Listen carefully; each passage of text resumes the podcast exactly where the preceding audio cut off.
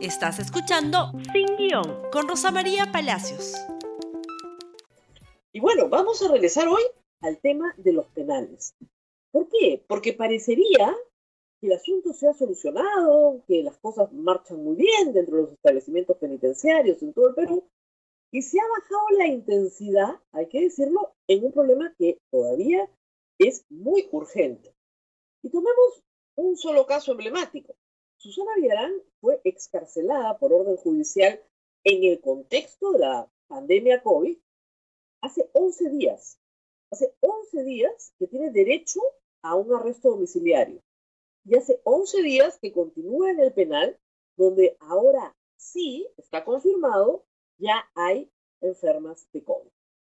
Hace 11 días no habían enfermas de COVID, hoy sí. ¿Por qué se ha quedado 11 días en el penal? Porque según eh, las autoridades policiales, el um, domicilio fijado por ella, ah, por su defensa y aprobado por el juez, necesitaba una inspección. Hicieron una inspección y les pareció que una pared tenía que levantarse. La familia Susana Villarán ha levantado la pared de inmediato, el mismo día o el día siguiente. Ya levantaron la pared y hasta ahora sigue en el penal. Esto es un abuso. Es un abuso de la policía, es un abuso del INPE, es un abuso de todo el sistema contra una mujer que tiene 70 años, que tiene lupus y que ya tiene una orden de excarcelación. Si esto es con las personas que tienen órdenes de excarcelación, ¿se imaginan lo que sucede con aquellas personas por las cuales nadie ha hecho mucho?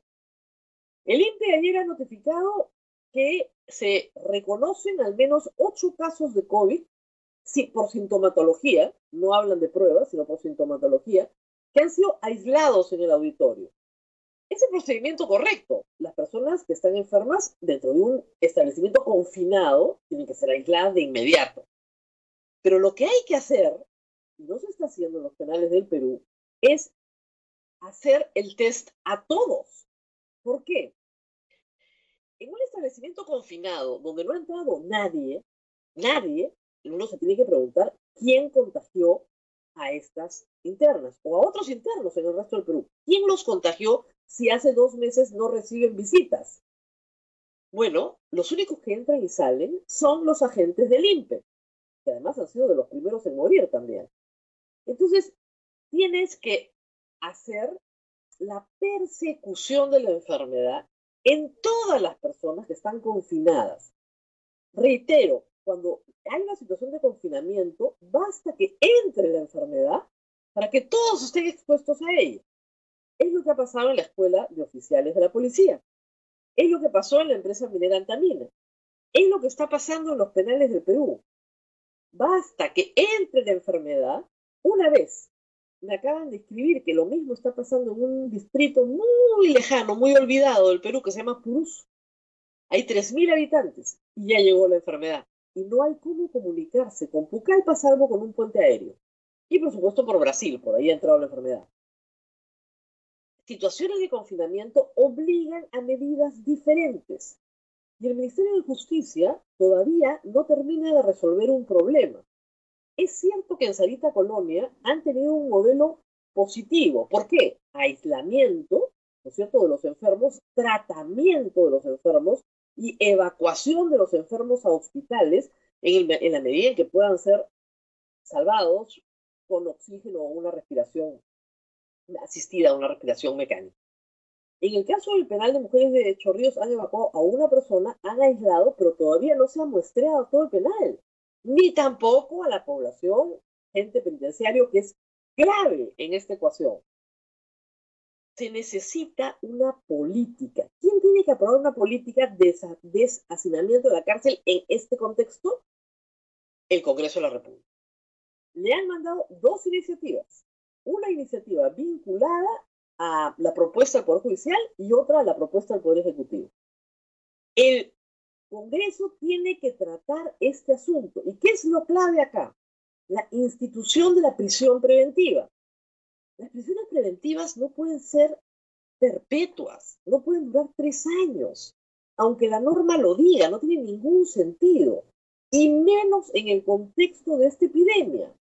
No se trata de indultar narcotraficantes, violadores delincuentes, corruptos. No, se trata de buscar una solución para que las personas que no tienen sentencia no se mueran en la cárcel sin siquiera haber sido juzgadas, porque probablemente esa sea la situación, y de hecho ya ha sido la situación en otros penales. Tenemos ocho muertos amotinados en Castro Castro, de los cuales el Ministerio de Justicia no ha dado todavía razón. Va a tener que hacerlo, porque ya fue citado el ministro de Justicia, pero más que ser citado a la Comisión de Fiscalización, lo que se necesita es que el Congreso discuta la norma que puede ayudar a solucionar el problema por más impopular que les parezca salvar la vida de los presos, les recuerdo a todos que los presos son seres humanos, tienen una dignidad, un derecho a la salud y un derecho a la vida, que no pierden por estar presos. Un sistema de justicia no busca la venganza social, busca la resocialización.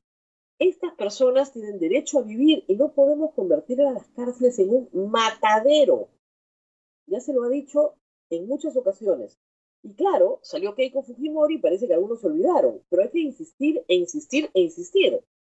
Este problema va a continuar varios meses más.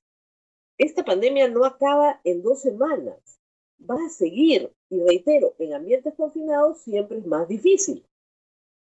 Por lo tanto, hay que buscar medidas racionales. No es racional que un penal para 200 personas tenga 1000 personas o uno para 800 personas tenga 3000 personas. No es racional. No hay forma de combatir la enfermedad en ese contexto. No hay forma. Tienes que buscar una solución distinta. Usar la creatividad. Preservar, por supuesto, el derecho del Estado a juzgar a las personas que tienen que ser llevadas ante la justicia, pero al mismo tiempo salvarles la vida para poder juzgarlas. No tiene ningún sentido lo que está pasando en este momento. Y reitero, el caso de Susana Villarán es emblemático de la indolencia, de la desidia y del maltrato que hay a personas que sí tienen derechos fundamentales que no han sido eliminados en el Perú. El estado de emergencia suspende solo cuatro derechos, nada más, nada más. Tránsito, reunión, inviolabilidad de domicilio y detención, nada más. Todo lo demás se mantiene.